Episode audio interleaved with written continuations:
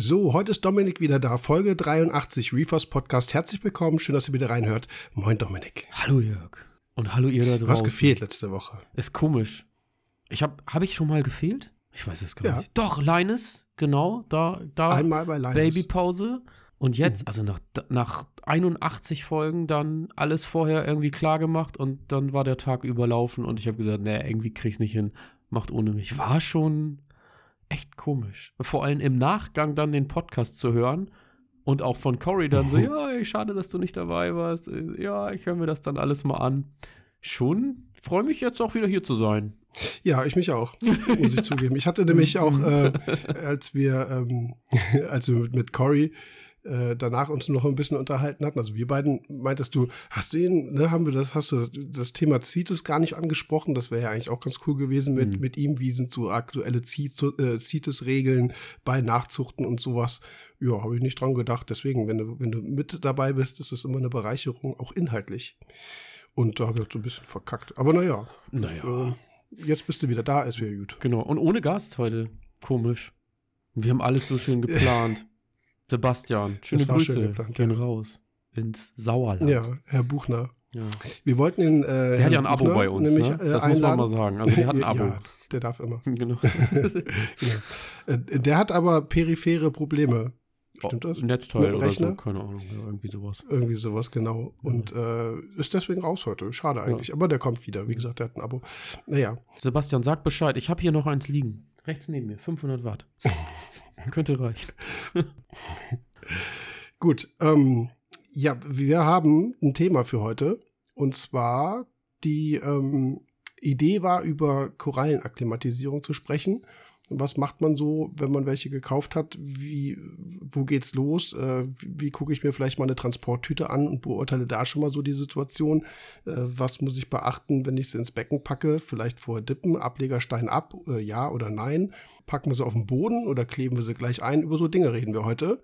Und auch gekoppelt so inhaltlich an die kleine Korallentour, die ihr gemacht habt, wo ich nicht dabei war. Da kannst du ja gerne ein bisschen erstmal erzählen. Das war der Plan. Und dann leiten wir auf das Thema über.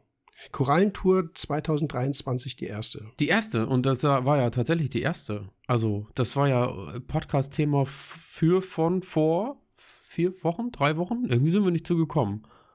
Und ich muss jetzt in meinem Gedächtnis tatsächlich auch so ein bisschen rumkramen. Wo sind wir denn überhaupt gewesen? Wir waren in Oldenburg, wir waren in Dinklage und wir waren bei Mozek.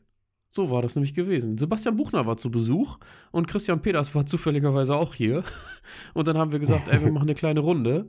Und äh, du warst in Köln währenddessen. Du warst auf jeden Fall nicht mit. Ja, genau. Ich war in Köln. Ich war gar nicht da. Genau, du warst gar nicht da. Ja. Ja, und gesagt, getan. Also wir haben ein bisschen geplant und das, was wir im, oder das, was ich im letzten Podcast ja auch gesagt habe, oder in einem der letzten oder immer wieder, ich sag, Leute, geht wieder raus und kommt unter Leute. Und das haben wir wieder gemacht. Wir sind mit drei Leuten losgefahren und sind tatsächlich erst eben zu Mozek gefahren. Das war irgendwie, mhm. haben wir gesagt, Mensch, das ist ein Laden, den darf man sich als Sebastian Buchner quasi nicht entgehen lassen, der ja aus dem Ruhrpott, aus dem Ruhrpott, also aus dem Sauerland kommt und äh, mhm. bei uns. Großer Unterschied. Äh, großer Unterschied. Nichts Falsches sagen hier. Ich war gerade irgendwie bei Joes Korallenfahren im Kopf, aber egal.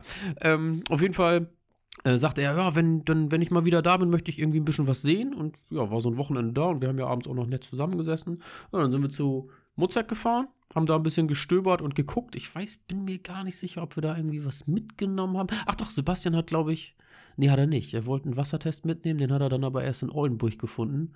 Ja, genau, dann sind wir da ein bisschen durch den Laden getingelt und äh, war auch mega lustig. Also schöne Grüße an den, der uns offensichtlich an der Stimme erkannt hat. Wir haben nämlich draußen gestanden, Sebastian und Christian haben noch eine geraucht und wir haben ein bisschen gequatscht und äh, wir konnten nur so um die Ecke in den Laden luschern, aber eigentlich konnte man nichts sehen, weil also jeder, der den Laden kennt, der weiß, man kann da so an der Hauswand stehen, kann da rauchen. Ich glaube, da steht sogar ein Aschenbecher.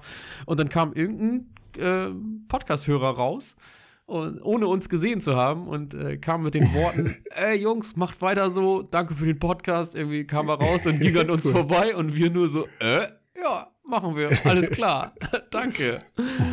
ja, genau. War, war auf jeden Fall lustig. Also wie gesagt, Grüße gehen raus, unbekannterweise. Also du weißt ja offensichtlich, wer wir sind, aber wir wissen nicht, wer du bist. Ähm, kannst ja gerne mal irgendwie eine Mail schreiben. War auf jeden Fall eine lustige Situation, so, so, so begann der Tag irgendwie. Ja, und dann sind wir von da aus weitergefahren nach, ähm, nach Oldenburg zu Aqua Design. Haben da noch ein bisschen gestöbert. Das sind ja eigentlich Läden, gehören gar nicht so zu der klassischen Tour, die wir sonst machen. Eigentlich fahren wir immer Privatleute an. Und das war dann danach eben auch so. Ähm, dann sind wir noch zu ähm, Dirk Kattmann gefahren in Dinklage. Der äh, Korallen-Kattmann ist auch quasi von privat mhm. zu gewerblich geworden, hat so einen kleinen, ja, so einen kleinen Anbau, so einen kleinen Raum hinter der Stube quasi. Ähnlich wie bei mir, nur ein bisschen größer. Hat da zwei, ja, ich nenne es mal Ableger, Zuchtbecken wo er dann eben regelmäßig auch mal ein bisschen was von De Jong holt oder irgendwie Importe mit abgreift. Und äh, ja, dann haben wir ein bisschen gestöbert und geguckt und gesucht und äh, haben auch alle irgendwie was gefunden und was mitgenommen und waren am Ende des Tages alle happy, außer dass unser Auto noch völlig versagt hat. Diese Tankgeschichte, da habe ich dir erzählt. Also, ja, stimmt. Wir haben für 60 ja. Euro getankt, Tanknadel hat sich nicht bewegt, Restreichweite hat sich nicht bewegt. Und dann standen wir da, drei erwachsene Männer an der Tanke wie drei kleine Kinder und dachten, irgendwie kommen wir nicht nach Hause. ja, war irgendwie, das war so die Geschichte davon. Aber war mega cool. Also haben wir, ja, hat mal wieder richtig Bock gebracht und alle haben sich auch irgendwie gefreut, sich gegenseitig zu sehen. Also gerade bei Dirk dann so, der sagte, oh boah, das ist ja ewig her gewesen.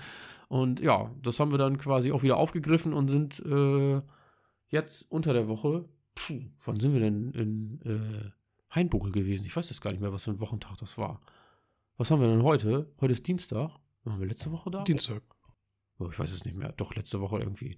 Genau. Und dann sind wir nochmal zu ähm, Thomas Matern gefahren. Der hat hier, also das ist bei uns eine halbe Stunde weg.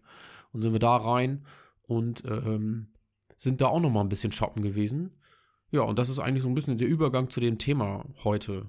Also, weil, kann man so ehrlich sagen, Thomas ist eine ganz, ganz ehrliche Haut. Und als wir reinkamen, sagte er gleich, Mensch, ich muss euch das sagen, ich hatte in letzter Zeit ein bisschen Probleme mit Phosphat. Also hat wirklich eine Limitierung gehabt und die Korallen hatten da auch echt dran zu knabbern und das konnte man eben auch sehen, so an den Ablegern, die er da drin hatte. Die Gitartas waren ziemlich hell und Zugsantellen waren schon abgeschmissen. Und ja, dann war so, also wir waren mit so einer kleinen Gruppe da und äh, man konnte den Leuten doch das Funkeln in den Augen ansehen und alle hatten irgendwie Bock auf Korallenkauf. Und uh. ähm, ja, da war halt so die ein oder andere Koralle dabei, wo man eigentlich sagt, Leute, äh, mit der Info, die wir hier gerade bekommen haben und mit dem, was wir hier gerade vor uns sehen, sollten wir eigentlich die Finger davon lassen. Und die Euphorie ist dann aber manchmal größer und dann kauft man trotzdem. So, also, mhm. was ich so damit sagen will, ist, da waren ja wirklich Tiere bei, die die Zugsantellen abgeschmissen haben. Thomas war ja, wie gesagt, war so ehrlich und hat alles erzählt und hat gesagt und trotz alledem ähm, schlägt man dann irgendwo zu. Und äh, das hat irgendwie dazu mhm. geführt, dass wir gesagt haben, ey, Akklimatisierung ist irgendwie ein Thema. Gerade wenn das eben solche Fälle sind, dann ähm, kann man da auf jeden Fall mal drauf eingehen und mal drüber sprechen. So. Ja, eine Sache würde ich dann doch gerne noch erwähnen, auch wenn dieser Podcast keine bezahlte Werbung enthält, dieser Podcast könnte trotzdem Werbung enthalten. Boah, nach einer Punktlandung. Ich habe den letzten Podcast gehört und dachte irgendwann so, haben sie es noch gesagt? Und dann kam nach acht Minuten oder so Cory, Corey. um die Ecke und sagte so, ey, ja, Cory hatte das auf dem Schirm. Ja, das muss jetzt so ein Running Gag bleiben. Ey. Wahrscheinlich vergessen wir es irgendwann tatsächlich mal. Ja, aber komm, wir kommen da gleich nochmal drauf, weil das, ich komme nämlich deshalb äh, wegen Werbung, weil wir jetzt hier einfach mal Läden genannt haben. Ja, ähm, wie, wie, wie ist denn so, also ich war äh, Aquadesign habe ich einen Newsletter gestern bekommen, ist jetzt auch Founder Marine ICP-Berater. Also ah, okay. die haben dann eine Schulung gemacht, mhm. deswegen ist mir das auch mal wieder aufgefallen. Das ist ja eigentlich echt ein großer Laden. Also ja. süß und mehr. Ich glaube, haben die, ich glaube, Terroristik auch, ne? Ja, ja, Terroristik ist so eine kleine Ecke, also genau, so Eublepharis macularius und so findet man mhm. da schon. Ja. ja. Ich war da Oh Gott, den Laden gibt's auch schon ewig, ne? Ja, das ja, ist, glaube ich, immer noch Inhaber Olsen. Äh, und äh, ich war vor, boah, also ich will nicht lügen, lass es wirklich bestimmt 20 Jahre her sein, dass ich da mhm. war. Zwischen 15 und 20 Jahren. Ja. Da hat sich viel getan, ähm, aber Oldenburg ist jetzt nicht so weit weg, aber irgendwie hat es mich da jetzt nicht so oft hin verschlagen. War halt einfach ein riesengroßer Laden. Ähm, auch damals eine echt große Korallenanlage. Ich glaube, das war so ein U. Ich weiß gar nicht, ob es das noch so gibt da. Ähm, ja, also es, es, ist halt ein großer Unterschied, finde ich, wenn du das so als ähm, ja, nehmen wir jetzt auch Mozek dazu, ne, einen großen bekannten Laden hast und dann hast du auch deine kleinen Händler, so, ne, Dirk jetzt zum Beispiel oder wo auch immer. Hm. Und das ist ähm, irgendwie so schon immer so ein bisschen spannend, ne? Manchmal ja, du, das ist ähm, volles Kontrastprogramm, ne? in den, äh, in den großen Läden hast du ja meistens nicht unbedingt irgendeine gewisse Spezialisierung, die du dann bei Privat oder eben bei Kleingewerblern nenne ich es jetzt mal. Kann ja auch sein, dass es Hauptgewerb, also, ne? Hm. Aber ähm, ja, ganz, äh, was hat denn so Sebastian so gesagt, der die Läden nicht kannte? Ja, gute Frage. Also ich weiß auf jeden Fall, dass er von Mutzek auch, ich meine, Mutzek hat ja seinen Ruf, dass er gut sortiert ist, gerade was die Fischanlage angeht und so, dass man da auch schnell fündig wird und, und eine gute Übersicht hat von dem Ganzen. Das hat er auch so bestätigt und korallentechnisch äh, ist es ja so ein bisschen, alle, die den Laden kennen, wissen, hinten steht eine Leiter und dann klettert man ja mal rauf und guckt von oben rein. Also die Auswahl war schon gut und üppig. Also da war, war gut was zu sehen und Sebastian war auf jeden Fall von allen dreien so beeindruckt. Also ich weiß jetzt nicht mehr, was mhm. er im mhm. Detail gesagt hat, aber er war auf jeden Fall am Ende des Tages echt, echt happy so, weil er schon gesagt hat, so, bei Muzek ist es ja schon so, wenn man mit Muzek anfängt, Muzek ist für mich irgendwie, gehört Muzek zur Meerwasseraquaristik. Das, das muss da rein. So, jeder kennt Muzek und äh, wir haben damals immer gesagt, bei Muzek ist es so ein bisschen wie, ähm, wie in so einer gut sortierten Apotheke. Also du kriegst einfach irgendwie alles. So vom, ich sag mal, uh. ne, gerade jetzt so von einer, weiß nicht, ob das noch so ist, aber vor zehn Jahren war es so, äh, von einer, von einer Tunze 60-60 äh, wenn du da irgendwie noch ein, weiß ich nicht, eine Keramikachse brauchst oder so, dann kriegst du sie da. Aber du kriegst auch irgendwie von der neuesten DD-Dosierpumpe vielleicht noch einen, einen, Pumpenkopf oder so.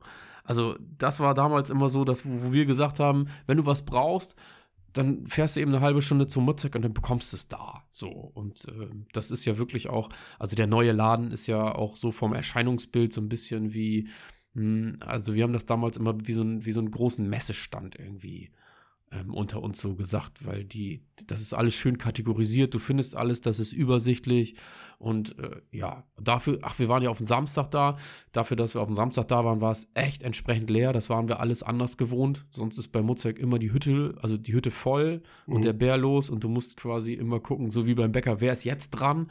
Das war tatsächlich nicht so der Fall.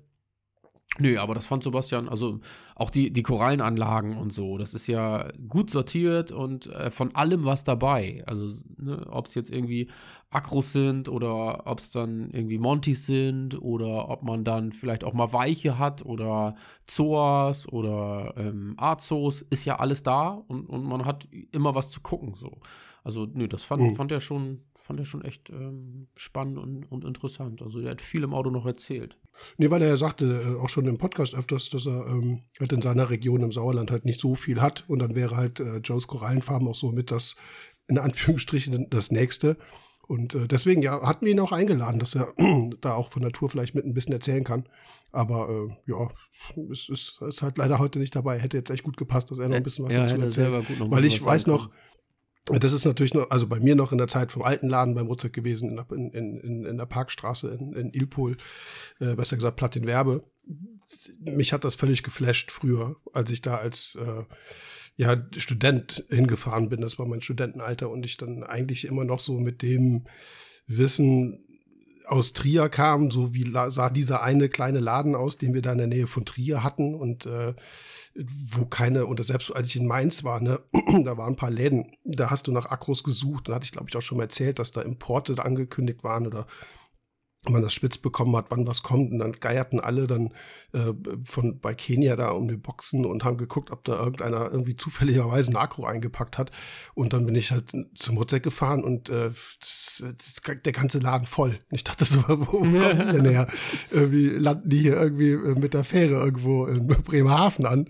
Und äh, echt krass. Also da hat man halt früher schon gesehen, wie heftig unterschiedlich so die die regionalen Händler halt ausgestattet waren. Ne? Wie gesagt, da wo ich herkam und auch im Mainzer Raum, ja, hattest ein paar SPS, Montis, vielleicht sowas, aber Akros war echt super selten. Und äh, Mozek hatte dann schon Nachzuchten von weiß ich was alles stehen, ne? Also schon, schon krass. Also mich hat das ziemlich umgehauen, deswegen kann ich mir vorstellen, dass das für Sebastian vielleicht auch so, so ein bisschen so war, ne? Wenn du dann halt äh, wirklich neue Läden kennenlernst, die du noch nie gesehen hast, da geht so, da, da steht man da so wie so ein kleines Kind, ne?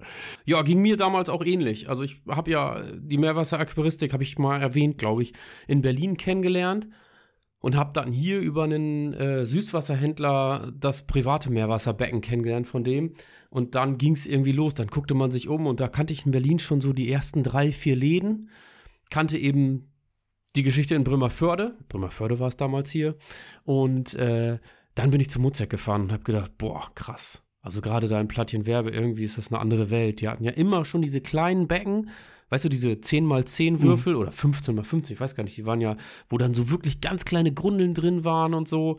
Alles gut, gut sortiert und äh, ich weiß noch, damals habe ich da mal Xenien gekauft und so. Es war schon irgendwie, irgendwie lustig so. Das war, war nochmal was anderes. Und ja, wie gesagt, man hat halt immer alles bekommen. Ne? Das ist, heißt ja, es gibt ja auch immer noch Korallen, wo wir oder viele uns auch drüber ärgern, äh, die du dann online findest. Und ich weiß gar nicht, ob es jetzt noch so ist. Auf jeden Fall vor fünf, sechs Jahren war es so. Hm, da steht dann, äh, die Artikelnummer nennt sich dann äh, mit den letzten zwei Buchstaben, glaube ich, AL. Das steht dann für alter Laden. Und dann sind die Korallen immer noch da und du findest die dann vor Ort nicht, muss man eben Bescheid sagen. Ja, also es werden ja beide Läden quasi, quasi noch betrieben. Und mhm. man hat ja auch noch so über die Homepage so eine kleine Einsicht darüber, wie es da mal ausgesehen hat. Also ähm, jeden, den es interessiert, ihr könnt bei ich weiß gar nicht, müsst ihr mal googeln, Muzek und dann findet man, kann man so ein bisschen über die Homepage durchskippen, das Shop hinten weglassen und dann findet man noch so ein paar alte Bilder und Kundenbilder und solche Geschichten. ist eigentlich ganz ulkig gemacht. Das ist, äh, genau, www.meeresaquaristik.de. Stimmt. Das ist ja die Generation. Adresse, ja. Genau, die halt sozusagen, also ne, Michael und auch ähm, Robert Bauer früher haben sich ja so die die Domains so weggeschnappt, ne, ja. bevor alles so richtig losging, so korallenriff.de, ne? Also diese Domain, die, ja. ähm, die, die, da, da, war ja relativ schnell dann auch alles vergriffen. Also das sind noch die ganz alten Domains und da sieht, sieht man auch noch alte Bilder. Ich hatte nämlich neulich auch noch über die, ähm, da war ich doch bei Jonas hier am MPI in Bremen, hat er doch, haben wir doch mhm. Süßwasserbecken aufgebaut und dann ja, hatte genau. er das, das war eigentlich mal eine Seewasser, eine Meerwasseranlage von Deltec und da ging es um Sprühfilter, den Jonas nicht kannte. Ah. Und irgendwie hatte ich für ihn dann auch ein paar Bilder noch rausgesucht.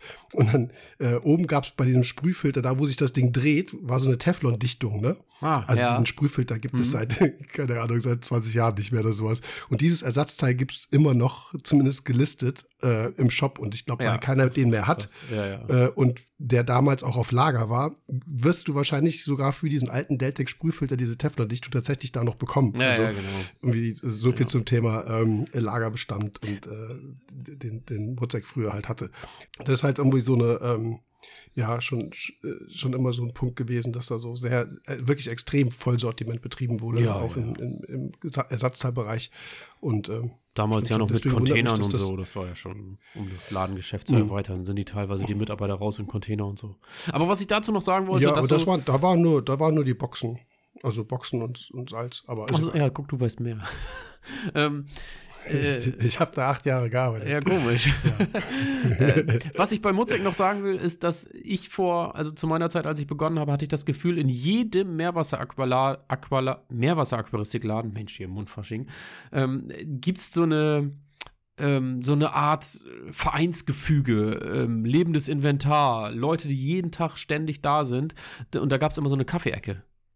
Das war Standard. Mhm. Also in Berlin, in jedem Laden, wo ich reingegangen bin, war irgendwo so ein Stehtisch oder ein Tresen oder eine Ecke. Da gab es Kaffee. Die stand, der stand da einfach. Wie äh, in manchen Firmen konntest du da einfach immer Kaffee nehmen. Und da saßen auch fast jeden Tag die gleichen Leute. Oder zumindest am Wochenende immer die gleichen Leute. So. Deswegen so hatte man das Gefühl, dass so ein Verein. Und das hat, äh, das haben sie da halt wieder aufgegriffen. Also da am, am Kassentresenbereich gibt es noch so eine, so eine kleine Sitzecke, da kann man immer noch, ich weiß nicht, ob da noch ein Kaffee steht, aber ich kann mich noch gut daran erinnern, dass im alten Laden hinten in der Ecke so eine, also zwischen den ganzen Becken war so eine kleine so eine kleine Ecke eingerichtet mit einem kleinen, ja, Campingtisch hätte ich jetzt fast gesagt und mit so, mit so Gartenstühlen aus, aus Plastik gegossen, äh, wo man sich halt hinsetzen konnte und einen Kaffee trinken konnte. Das war Standard. So, da hat man drauf gewartet, dass mhm. da Kaffee kommt und das war, das, das war auch normal. Aber das war halt damals in jedem Laden so. Das war irgendwie cool. Das sieht man ja. heute nicht mehr wirklich so. Also, aber ja, schon ganz ja, cool. Von Lars, der nach, der immer noch bei, bei Michael, äh, bei Mozek arbeitet. Ja, der hat ihn äh, immer gebracht, den Kaffee. Der, er hat gefragt, ob er noch wieder da ist. Ja, wenn er da war. Ja. Der, der, über den bekomme ich auch ab und zu noch so ein bisschen erzählt, so wer gestorben ist. Ne? Das, oh, krass. Da gibt es eben halt auch so ein paar wirklich äh, Urgesteine, alte Kunden. Die da gesessen haben. Ja. Genau, Urgesteine. Also nicht, nicht, dass sie damals eben halt schon im Pensionärsalter waren. Nee, nee. Äh, ja. Aber halt, die halt auch wirklich immer da waren. Samstags konntest du die Uhr nachstellen. Die, die, hätten aufschließen können. Manchmal. Und ähm, Und äh, dann erzählte manchmal Lars nämlich auch so, ja, hier der und der ist gerade, ist, ist, ist leider verstorben oder so. Und ja, die, die hat man, ne? Das ist irgendwo natürlich auch was, total sympathisch äh, das Ganze macht. Äh, was damals auch so ein bisschen halt das Problem war, dass dieser Laden halt so, so verhältnismäßig klein war zu dem Umsatz, den wir gemacht haben, in Bezug dann auch auf äh, äh, Lebendtierversand und solche Sachen. Ne? Da standen ähm, ja überall die Boxen, da konnte sich ja kaum noch bewegen. Das war ja Wahnsinn. Ja, genau. Und dann hatte man, dann, dann waren halt meistens auch genau die Leute, die dann zum Kaffee trinken gerade und denkst so, oh Mann, Digga, ja. Pack mal mit ich an. Ich muss da mal hin und so. Ne? ja, genau. genau. Naja. Ja. Nee, aber das ist natürlich, finde ich, schon extrem sympathisch. Ich meine, aus, aus Verkaufssicht ist das immer so eine Sache. Ähm, klar, die machen äh, natürlich Umsatz, aber ähm, und aber, aber kommen halt manchmal auch nur zum Kaffee trinken halt her, ne? Ja, und sind dann drei Stunden da, treffen Ja. sich mit irgendeinem Schnacken und manchmal denkst du so, sorry, ich, das ist ja kein Zoo. Also, Ja, das ist, äh, ähm, ich finde das sympathisch auf der einen Seite, je nachdem, wie viel wirklich zu tun ist, kann das auch äh, extrem nerven. Ja, Ich na klar, jeder, gar der keine im, Frage. der ja. im Verkauf da, da mal war, der, ähm, äh, der weiß das. Also Ja, egal in welcher Branche, das ist wahrscheinlich überall so, ne? Aber wie gesagt, einerseits total sympathisch und ich kann verstehen, dass du Bock hast, dich mit Leuten auszutauschen und so, aber naja. Und Dann wird es ja manchmal, ich kenne das ja, wir waren ja auch Teil, oder ich war damals Teil von so einer, von so einer Gruppe, die da im Laden gesessen hat, aber das war bei uns in Brümmerförde, da gab es die Aquaristik-Oase, kennst du wahrscheinlich gar nicht, oder? Ist ja nicht mal so Nee. weit weg. Ja, die hatten auch mal ganz, was heißt ganz kurz, ein paar Jahre Salzwasserbetrieb, Salz- und Süßwasser und ähm, da war es dann aber eher so, dass man, äh, also wenn dann Kunden da waren und die Hütte war voll, dann sind die Leute, die am Tisch gesessen haben, mit aufgestanden, haben mitgeholfen. Also konnten auch beraten und so. Es war schon, war schon ganz gut. Ja, ich, ich schließe mal jetzt wieder an, wo du ja schon angesetzt hast, ne, dieses, ähm, also das hat ja, das hat ja mehrere, mehrere Aspekte. Auf der einen Seite hast du Bock, auch was zu kaufen, bist du noch relativ äh, gut angefixt vielleicht, je nachdem, was so, was so angeboten wird.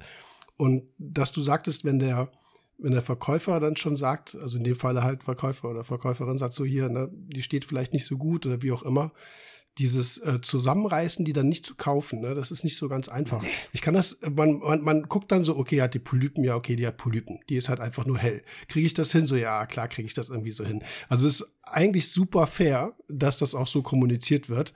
Äh, wir hatten ja dann auch schon mal im Laden, also bei, nicht im Laden, also ne, bei mir in der Firma da auch äh, drüber gesprochen. Ist das jetzt ein Punkt, wo man sagt, man verkauft die jetzt tatsächlich gar nicht? Ähm, oder man weist darauf hin, verkauft sie trotzdem. Ich meine, das ist echt immer so ein, äh, so ein sehr heikles, heikles Ding. Und ich weiß noch, dass Tolga in der, in der ersten äh, Folge, wo er zu Gast war, sich ja auch so ein bisschen beschwert hat über die verschiedenen Lifestyles, die es so gibt. Und das dann eben gerade auch im LPS-Bereich, wo er ja auch Plan hat, äh, wo er sagt, ey, da sind auch manchmal echt ausgeblichene Tiere, die vielleicht noch als extra Farbmorph oder so angeboten werden, die eigentlich echt nicht okay sind, ne? So, und die werden wirklich noch im, im Handel verkauft. Ja, schwierig, ne? Aber mehr als Waren kannst du ja tatsächlich nicht. Nee, ist total schwierig. Also vor allem muss ich auch dazu sagen, ähm, ich habe das auch schon gehabt, da hatte ich, ne, ich habe ja auch aus dem Becken Tiere verkauft oder auch aus Ablegerbecken Tiere verkauft und da war mal jemand hier. Das war auch zu Zeiten des Podcasts, also kurz nachdem der ganze Corona-Kram so halbwegs durch war und mit Testen und so. Und dann ähm, sagte er so, ja Mensch, und äh, kann ich auch aus dem Becken was kriegen? Ich sage, ich kneif dir was, so, gar kein Problem. Aber du musst halt immer bedenken, so, ne, du hast es jetzt nicht so weit, das kriegt man alles hin. Also so die ganzen Randinformationen dazu gesagt. Und dann sagte der noch, aber im Podcast hast du doch gesagt, man soll sowas nicht kaufen. Und da habe ich gedacht, so, ja, eigentlich, ne, er hat ja vollkommen recht mit dem, was er gesagt hat. So, und aber, ja, genau, wenn man dann die ganzen Randbedingungen bedenkt und, und ähm, er direkt zu Hause quasi, ja, also A, keine fünf Stunden unterwegs ist, das ist ja schon mal das eine, ähm, dann ist das immer noch mal ein bisschen was anderes. Und äh, trotz alledem gibt es schon auch Sachen, wo man eigentlich sagt, okay, das ist irgendwo ein No-Go. Also, und d- dann bleibt es trotzdem immer schwierig, finde ich. Also einerseits würde ich sagen, alles klar, es gibt so ein paar Sachen, da dürften die Händler ruhig gerne sagen, so, ey, nee, verkauf ich dir nicht. Und das hat er auch gemacht in dem Fall, ne? Also er sagte, ein paar Tiere waren dabei, die sahen halt echt nicht gut aus oder waren befallen. Also ne, waren ein paar Kolonien bei, wo zum Beispiel Glasruten drin waren. Da sagte er, nee, da gebe ich dir nichts von. So. Und äh, Hm. ja, dann bist du ja als äh, als Kunde trotzdem irgendwie auch ein bisschen eigenverantwortlich, um zu sagen, so, ey, komm, wenn hier sowieso irgendwie ein Phosphatmangel vorherrscht, dann könnte man auch erstmal sagen, grundsätzlich lasse ich erstmal ähm, die Finger von den Tieren, die vielleicht auch nicht ganz vital aussehen. Könnte man ja schon mal so anfangen. Ne? Ja, ich habe das ähm, auch, jetzt kommen wieder mit Tolga, weil das auch gerade passt. Da ging es, äh, ich glaube, es war Tolga, oder? Was, was, äh, letzte Folge mit Cory. Ich glaube, es war aber Tolga. Da ging es darum, dass du Korallen aus der Tüte verkaufst nach dem Import. Ähm, in Bezug aber auf wirklich seltene Tiere. Mhm. Und Teurer sagt dann auch so, es ist echt nicht cool hier. Also, ne, keine Quarantäne. Vielleicht doch Cory? Nee, das war Cory. Ich glaube, das war Cory. aber ist ja egal. Teurer oder Cory, aber ziemlich sicher Cory. Das ist direkt aus der Tüte und seltene Tiere und gleich weitergeben, keine Quarantäne, gar nichts. Und ja, du kaufst quasi ja, die Katze im genau. Sack, ne? Aber wenn du sie nicht kaufst, wenn du sie nicht kaufst, kriegst du sie nicht. Ne? Richtig. Super seltenes richtig, Tier, richtig. nimm sie oder äh, sehe Ja. sie nie wieder. Ja. Ja. und das ist halt so ein vielleicht noch ein bisschen speziellerer Fall, aber ich kann das echt sehr gut nachvollziehen, dass du ein Tier siehst, was du vielleicht selber noch nicht gesehen hast und dann dann dann geht der dann geht so der Schwellenwert halt wirklich so sukzessive runter Mhm. äh, zu diesem Punkt, wo du sagst, so, ey, ich nehme die jetzt einfach mit. Ja, ich riskiere das für mich. Das, das ist ja, ach, wir haben da heute ja auch drüber gesprochen und sagten noch so, Mensch, eigentlich ist ja genau das, das, was wir gerne wieder haben oder wir gerne wieder hätten, dieses Empfinden, in irgendeinen Laden zu gehen und dann mit dem Druck, dass noch jemand zweites oder drittes dazu kommt, das Tier schon mal mitzunehmen, weil man Angst hat, der Mhm. nächste kauft's. So, das ist ja so ein bisschen diese ganze Euphorie, die bei, bei den alten Hasen, sag ich jetzt mal, vielleicht flöten gegangen ist oder die, die es noch haben, ist ja schön, ist ja tatsächlich auch irgendwie ein schönes Gefühl. Äh, aber dass man unter den Bedingungen vielleicht sagt, so, nee, ich nehme das in Kauf, dass die vielleicht auch stirbt. Das Mhm. ist echt schwierig. Und das auch zu Ja, ja. vermitteln und zu sagen, so, äh, also ich habe dann gesagt, so, ne, es war eine Gruppe, wir waren mit vier Leuten da. Und dann haben wir uns danach so ein bisschen ausgetauscht und da habe ich gesagt, ich sag, Mensch, so wie, wie kommt es denn dazu, dass ihr die jetzt mitgenommen habt?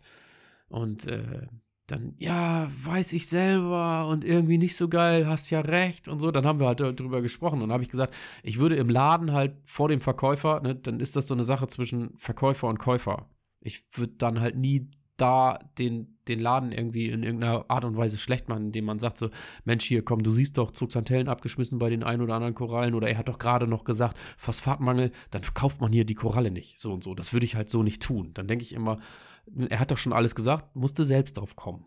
Ja, das, das schon. Ja. Es gibt aber so Fälle, wo du im Laden stehst und da erzählt einer so ein Bullshit. Das ist was anderes. ähm, dass ich sagen würde, ey, da kommt, gerade wenn das dann noch Einsteiger oder Einsteiger sind ja, ja, ja. und ähm, ja, okay, man muss da auch ein bisschen sortieren, du hast schon Glashose oder recht. sonst ja. irgendwas, das, Ja. da kann man so vorbeigehen und sagen, ey, ne, guck mal hier, ne, lass das mal sein. Ja. Wie auch immer. Ich meine, finde ich auch, also ne, du bist in, in jemands Laden, der dir nicht gehört, der, ne, kannst du, hat Lot nicht jetzt gerade auch ein Video rausge, rausgebracht, Verhalten im Fachgeschäft? Ja, das Ich hab hab's mir nicht angeguckt, gesehen. also ja. noch Ich nicht.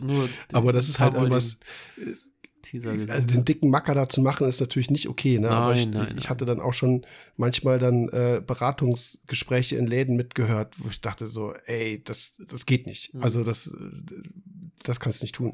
Aber ja, ist immer so ein sehr, sehr, äh, sehr dünnes, äh, Ja, sehr es dünnes Eis. Ne? Aber ich kann das dann, schwierig. ja. Ich finde, man muss auch dazu sagen, also ich finde es gut, dass du das gerade erwähnst. Dass, also wir waren mit vier Leuten da und vier auf jeden Fall erf- vier Aquarianer, die einen guten Wissensstand haben. Sagen wir es mal so. Also die Mhm. wüssten, dass man solche Sachen eben unter Umständen eben nicht kauft. So, das ist äh, Fakt. Ich habe äh, heute, das ist ein Beispiel, was vielleicht auch ganz gut passt, was jetzt überhaupt nichts mit den mit Tieren selbst zu tun hat. Ich habe ja eine ICP gemacht, ne? Bei unserem Schaubecken. Seit Ewigkeiten mal wieder, mehr oder weniger so, ne? Ja. Komm, lass mal hinschicken. Und dann, ähm, ne, also an, äh, vielen Dank, Frau Namarin, gestern verschickt, heute Alter, Morgen um, ja, um 10 waren die Ergebnisse da. Ähm, aber dann gucke ich auf die ICP und denk so, ja, wusste ich, ne? Also ist alles in Ordnung. Äh, da hat jetzt ein bisschen minimal Strontium gefehlt, was ich mir auch schon dachte, was ich nachvollziehen kann, warum das gerade äh, so ist. Aber statt bei acht war ich bei irgendwie knapp sechs oder so. Ansonsten hatte ich da nicht viel zu korrigieren. Aber was ich dir dann ja erzählt hatte Mhm. und was jetzt so ein bisschen interessant ist, bei allem, was, wo wir auch immer hier sagen, das ist eigentlich so der Lehrbuchstand. Das wäre der Idealfall, das Optimum, was man so vielleicht machen kann. Ähm, merke ich dann selber, wenn es mich betrifft, wenn es mein Becken ist, ähm, ich sag zwar immer unser Becken, weil du dich ja auch darum kümmerst, aber dann ist das sowas, wo du denkst so, ich kann die Leute verstehen, wenn sie jetzt anfangen wollen rumzufummeln, ne? Weil ich dachte, weil du ja, meine Argumentation war, Im Und jetzt? Stillen. Ja. Du weißt, das. Becken steht, das Becken läuft, alles gut, Farbe, alles gut, aber du hast, ich hatte dann vielleicht im Stillen diese, diese Hoffnung, vielleicht ist ein Wert irgendwie so blöde, also nicht jetzt krass kritisch, aber so blöde, dass ich was verbessern, Dass also du noch was was verändern kann in der. Hoffnung. Ganz genau. Ja, ja. Und, und ich, ich, ich stehe da so vor dem Becken und habe die Analyse im Kopf und denkst so, ey Jörg, ne, du bist jetzt hier echt, äh, hast du gerade angefangen oder was ist los? Und dann kann ich auch wirklich die Leute verstehen in Anlehnung an unser Video, was wir gemacht haben oder mein Video, was, was wir gemacht haben zum Thema Spurenmetalldosierung ähm, und Analysenergebnisse beziehungsweise Sollwerte. Ich, ich kann dann nachvollziehen, dass, dass, dass Leute sagen, so hier, Zink nicht nachweisbar. Kann ich mal Zink dosieren? Christian stand bei, bei mir in der Firma und sagte, ich habe Zink nicht nachweisbar. Machen wir mal eine Zinklösung. Christian, du dosierst Zink. Ja, aber geht ja vielleicht was. Es ging überhaupt nichts, ne? Aber das ist so, ich habe mich selber dabei erwischt und ertappt, wenn es dich selber betrifft und du bist nicht mehr in dieser, ich sag jetzt mal, es klingt jetzt komisch, Lehrer, Ausbilder, sonst was Position, sondern es betrifft dich mit dem Becken selber stehe ich da und denkst so, scheiße, vielleicht wäre ja cool gewesen, wenn ein Wert so aus dem Rahmen ist, dass, dass ich übermorgen irgendwie das eine Kralle noch krasser steht. ja, so, du, genau. ich bin bescheuert. Total bescheuert. Aber das ist genau der, deswegen dieser Vergleich. Du weißt, du gehst in den Laden, ey, Becken ist eigentlich voll. Ne? Eigentlich, ich fahre mit, nette Leute und so wird ein schöner Tag, ein bisschen was gucken und du holst, du nimmst trotzdem was mit. Ja. Du, in Trier sagt man, man holt mit, aber ist egal. Äh, das ist, ich kann es nachvollziehen und Fall. Christian hatte so einen kleinen Flash gekriegt, ne? Ja, Christian Also- war, äh, oh, sorry, äh, Christian, man, äh, hier ganz öffentlich an alle, entschuldigt bitte, dass wir Christian immer als Beispiel nennen oder auch mal als Negativbeispiel nennen. Ähm, er hat mich schon darauf angesprochen, äh, gerade die ersten Folgen und so. Ähm, aber das ist, wir wir nehmen uns ja selber auch als Beispiel und ähm, ja, das war, Christian war im Rausch auf jeden Fall, das kann man so sagen. Ja, wobei wir ja sagen äh, müssen, Christians Becken ist gerade äh, tippitoppi extra, ne? Mhm. Also das ist ja jetzt kein Negativbeispiel im Sinne von einer Korallenpflege, aber das Becken ist definitiv voll, ne? Und Ja. es geht vielleicht schon ums Nee, Thema, schon drüber welche stehen eigentlich. zu nah und, und, und wie Ja. auch immer. Und trotzdem kann man es halt irgendwo so nicht lassen. Ich, ich kann es verstehen, wie gesagt, du suchst vielleicht eine Koralle, äh, hast die ewig nicht gefunden, dann ist sie da. Oder du oder wie was das Beispiel, was ich vorhin hatte, du siehst eine Koralle, die du noch nie gesehen hast und weißt nicht, dass du vielleicht 200 Kilometer weiter die auch irgendwie kriegen könntest, aber du denkst so, das ist jetzt meine Chance. Jetzt steht sie hier, jetzt bin ich genau davor und ich habe sowieso gesucht und klar. Und dann finde ich, ist das auch noch was anderes online. Ich ertappe mich ja auch dabei. Weißt du, dann sehe ich, alles klar, nehmen wir mal das Beispiel, keine Ahnung, nehmen wir eine Goniopora und sagst dir, oh, eine Goniopora, alles klar. Findest eine, dann sagst du, "Hm, auf den Bildern ist sie aber nicht so, wie ich mir das vorgestellt habe. Dann suchst du den nächsten Shop, findest wieder eine. Dann suchst du weiter, findest noch eine, suchst du weiter. Und im Laden stehst du davor, die steht greifbar nah. Du kannst drauf zeigen und hast sie schon fast angefasst und kannst sie mitnehmen. Viel schlimmer. Also ich finde das Gefühl Mhm. viel, viel schlimmer, wenn du davor stehst, oder fand das, mittlerweile bin ich da ja, wie gesagt, ein bisschen entspannter. Ähm, aber ich kann das voll nachvollziehen, dass man sagt, die, die, die, die und die Hm, haben. ja. Jetzt. Ja. Und das ist ja auch so, also ich habe das ja schon gesagt, das war ja schon so ein bisschen wie, ja, weiß nicht, wie, wie so erwachsen werdende Hunde, die dann auf einmal andere wegdrängen und schubsen, um zu zeigen, hier bin ich und äh, jetzt, jetzt bin ich aber auch dran. Das, äh, äh, das hat man ja alles gehabt. Man ist in den Laden gekommen und dachte, ich muss ganz schnell alles abscannen und alle, mal alles sehen, äh, weil der Nächste, der nach mir reinkommt, der könnte von diesen tausend Korallen oder unter diesen tausend Korallen genau die eine haben wollen, die ich auch haben will. Und Ja, ja. dieses, das äh, konnte man da schon, das war in der Luft, dieses Gefühl an dem Tag. Ja. Äh, Kann ich verstehen, komplett. Aber, mh. aber genau, bei, äh, bei, bei allem Verständnis, äh, wir haben ja trotzdem hier diesen kleinen Lehrauftrag. Also, der, wir, wir sprechen jetzt auch, du hast es eben gesagt, vier Leute, die erstens eigentlich wissen, was sie tun, wo auch die Becken wirklich gut laufen. Ich sag mal, das ist ja dann immer dieser grenzwertige Fall. Du hast eine Koralle, wo dir der Verkäufer sagt, pass auf, die hat vor kurzem Zugsontel abgeschmissen, Phosphat ging ein bisschen runter, die ist ausgeblichen, wie auch immer. Frisch geklebt, was du, auch du immer. ja, beurteilst ja, die, genau, was auch immer, und dann bist du der Meinung, und das kann ich auch verstehen, das ist auch okay, dass du sagst, ey, ich habe ein gutes Becken, ich habe solide Werte, ich weiß, wie ich mit einer Koralle umgehe, ich setze die erstmal ein bisschen dunkler, warte, dass sie wieder ein paar Zugs und Tellen kriegt. Okay, Farbe ist dann weg, aber die ist vielleicht vorher schon vielleicht weg, obwohl Farbe ja manchmal noch da ist. Also Zugs und Tellen haben ja mit der Farbe nichts zu tun, bis auf das Braun halt, aber ähm, dann kann man sagen, okay, die berappelt sich bei mir, die Chance ist sehr gut, dass ich die durchbekomme. Ist okay. Dann ist es wirklich dein eigenes Ding, wo du die Entscheidung triffst und dann ist auch jeder Händler und jede Händlerin natürlich irgendwo raus. Ähm, Ja, wobei auch da, ne, ich will das einmal wieder ergänzen, bei einem Einsteiger bin ich da raus. Wie gesagt, bei den Leuten war es so, das alle. wollte ich jetzt sagen, Ah, genau. okay. Ja. Ja, ja.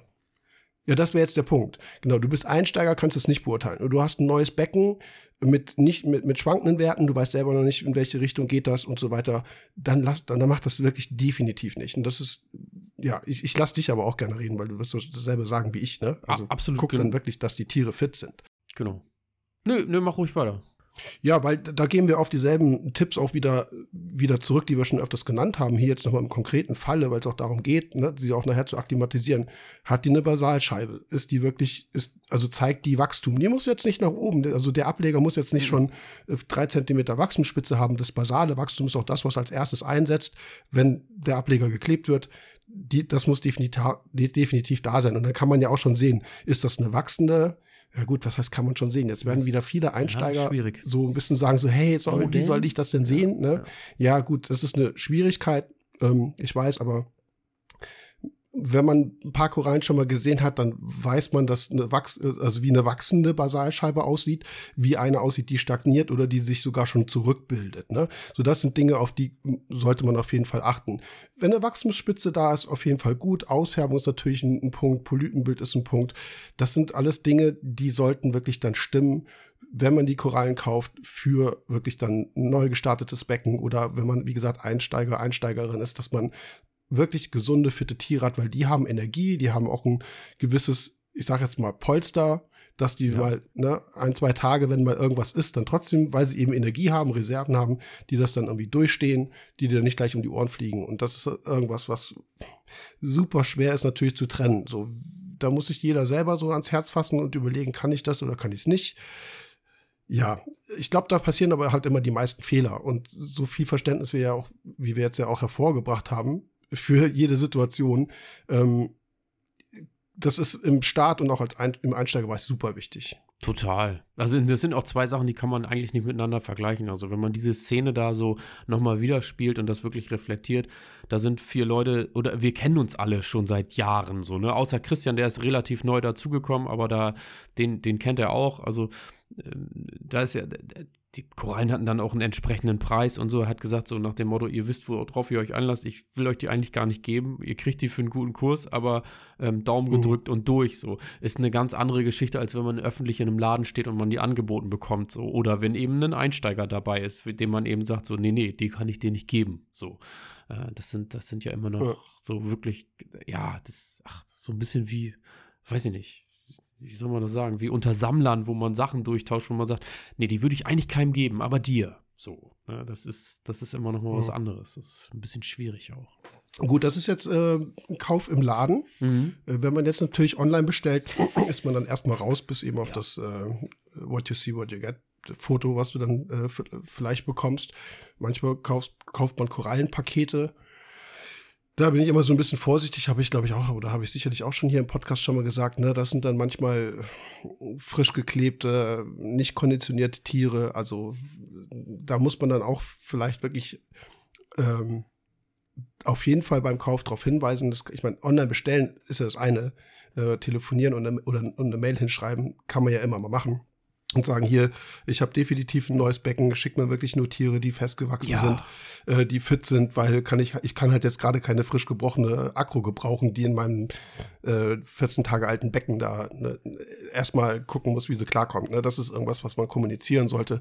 Und ich glaube, dass es halt auch mittlerweile viele, viele Händler und Händlerinnen im, im Online-Bereich gibt, die äh, ja, mit denen man definitiv kommunizieren kann. Ne? Bei eBay Kleinanzeigen geht das sicherlich auch, wo auch immer man Ja, Korallen sonst ja, verkaufen kann. Aber da ist es halt manchmal vielleicht ein bisschen schwieriger. Nur das ist halt irgendwas, wo man, ja, wo man natürlich nicht so unmittelbar den Blick für hat. Dann ist es allerdings auch, wie ich es ja eben schon sagte, als, ähm, also so im Einsteigerbereich, ist dann eh die Frage, weißt du es oder weißt du es nicht, ne? Also Podcast jetzt hören ist das eine, dann ein Bild gesehen zu haben, über was reden die eigentlich, ist noch, noch mal das andere, ist ein bisschen schwierig, aber wie gesagt, guckt, dass ihr auf jeden Fall fitte Tiere bekommt, dass ihr auch vielleicht als äh, für ein neues Becken auch erstmal schnellwüchsige, schnellwüchsige Sachen bekommt.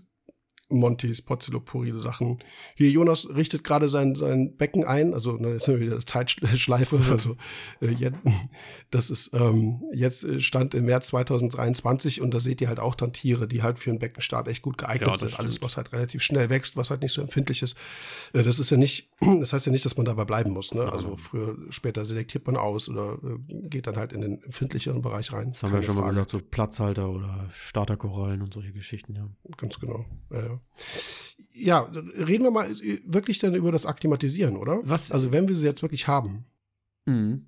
Ich wollte noch gerade sagen, ja, ich finde das total wichtig, das, was du gerade angesprochen hast mit der Kommunikation. Ähm, also sprecht mit den Händlern, ob ihr jetzt was zugesandt bekommen habt oder, und das war tatsächlich auch der Fall, ähm, also wir sind bei einem Händler gewesen und der war super, ähm, ja, wie soll man das sagen, pingelig und umsorgt so, hat nochmal alle Steine abgebürstet, hat nochmal alles unter einer Lampe nachgeguckt, hat dann wirklich nochmal alles durchgespült. Hm, war da wirklich auch, das kann ja immer mal passieren, dass irgendwo eine Glasrose sich absetzt oder vielleicht irgendwie, weiß nicht, eine Kugelalge sich verirrt, was auch immer.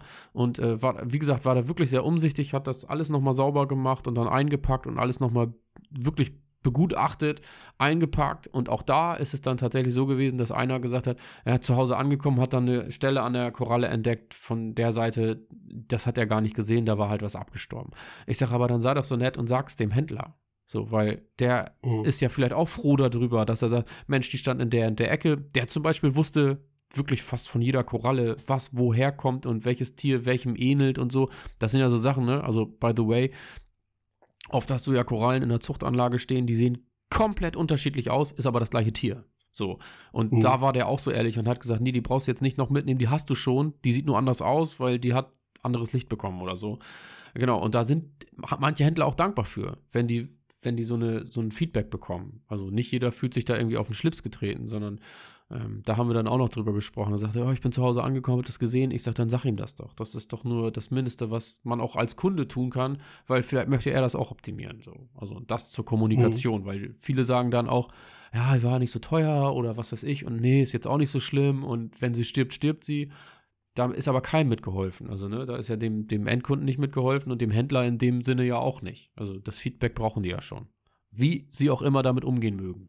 Ja, stimmt. Die, die, das ist ein, eine, eine, unangenehme Situation, ja. weil als, als Verkäufer denkst du dann, also, also ich würde, ich vielleicht so, okay, äh, was will er jetzt? Irgendwie Rabatt, Geld zurück, sonst irgendwas? Wo ist das Problem? Ne? Also ist immer die, also ein bisschen schwierig, je nachdem, wie das immer so formuliert ja, wird. Ne? Muss auch im angepassten Aber, Zeitrahmen sein. Nicht nach einer Woche. Ist schwierig. Sondern naja, ad hoc. Ja, genau.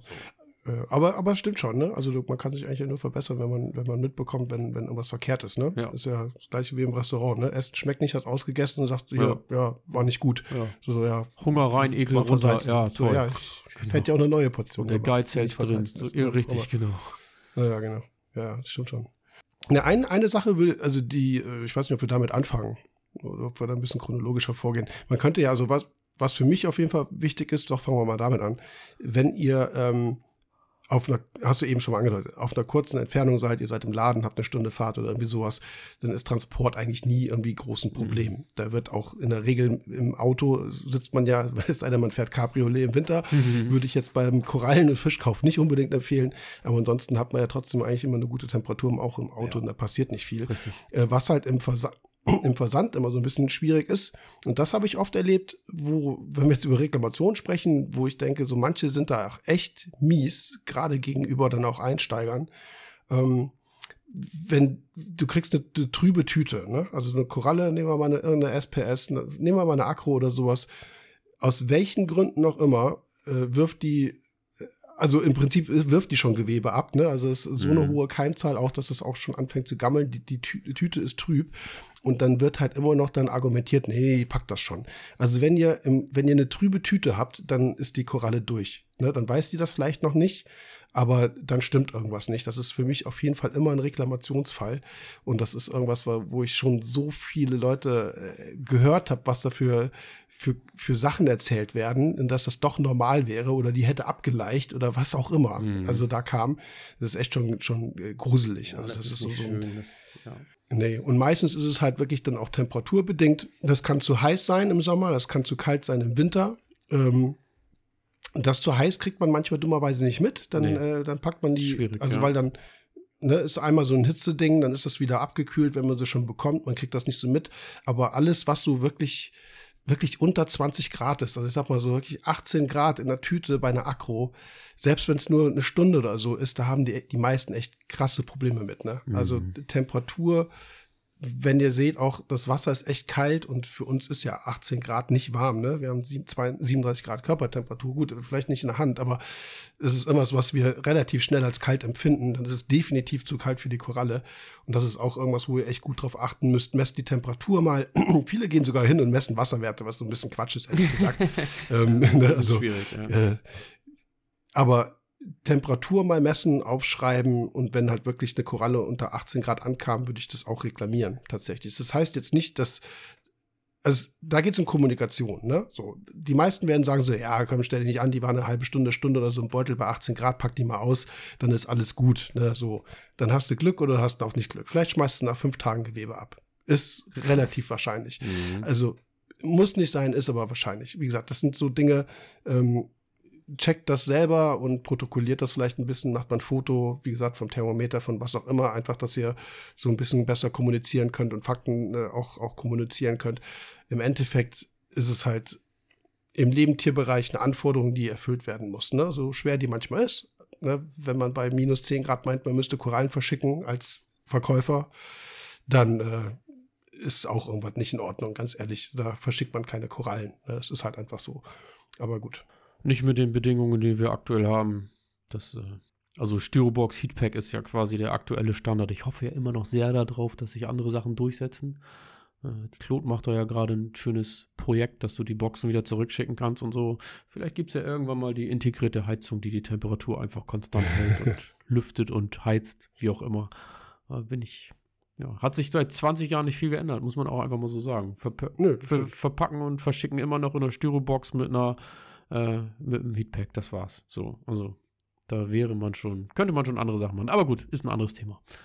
Bin ich, bin ich Ja. komplett bei dir. We- Weiß ich jetzt, ja. Aber ich meine, es funktioniert ja tatsächlich gut, ne? So ist es ja nicht. genau. Aber ähm, Ja, es gibt ja. halt, wie gesagt, so ein paar Sachen, die man beachten muss. Äh, Heatpacks ist auch immer so das, das, das Ja, Thema, ja. äh, ne, packe ich sie jetzt ein, wenn sie nass werden, ist ist sowieso doof, aber Ja. ne, schütze ich sie jetzt, wenn ich sie schütze, dann habe ich keine Temperaturverteilung und so weiter. Aber die, ähm, die großen Versender wissen da schon, was sie tun tatsächlich. Das äh, funktioniert eigentlich auch echt ganz gut. Ja, und die Ausfallquote ist auch nicht so riesig. Das ist ja tatsächlich so. Aber das ist so das Erste, was man auf jeden Fall checken sollte. Ja, ne? Wie sieht das Wasser aus? Wie sieht das Und, Wasser ähm, aus? Ja. Genau.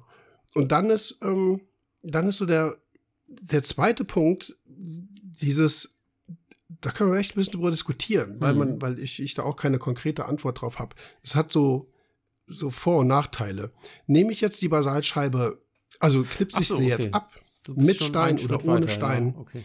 weil meine, also noch einen Schritt weiter, welchen hättest du denn noch Ja, du bist gemacht? jetzt, du bist ja, ich, bin- ich bin jetzt so ein bisschen bei der Sichtprobe, also wir sind ja beim Versand. Du kriegst die Koralle nach Hause und stellst fest, äh, also es gibt ja Best Case und Worst Case. So Best Case ist, Wasser ist klar, Koralle sieht gut aus, zeigt vielleicht sogar Polypenfarbe ist gut, alles ist hübschi.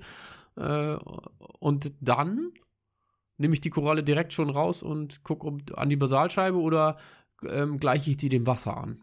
Gibt's ja auch noch. So, also es gibt ja die verschiedensten Möglichkeiten. Ich bin immer, also ich zum Beispiel pack die Beutel oder die, ähm, die Tüten oder Boxen, was auch immer man mittlerweile kriegt, Dosen, äh, packe ich dann meistens irgendwie ins Aquarium oder ins äh, Ablegerbecken oder ins Filterbecken und gleich die erstmal der Temperatur so langsam an, dass die da nicht irgendwie so einen Temperaturschock kriegen quasi, ne? Auch wenn es noch gut, bei 22 Mhm. Grad oder so mache ich da kein Hehl draus, aber wenn es jetzt so 20 Grad sind oder so, dann lasse ich die da erstmal ganz langsam die Temperatur angleichen und kümmere mich dann quasi irgendwie eine Viertelstunde, 20, 20 Minuten später darum, wenn es so einigermaßen ja, von der Temperatur her passt. Und genau, dann gucke ich mir das Tier halt ein bisschen genauer an. Und dann kommt quasi der Genau. nächste Schritt für mich.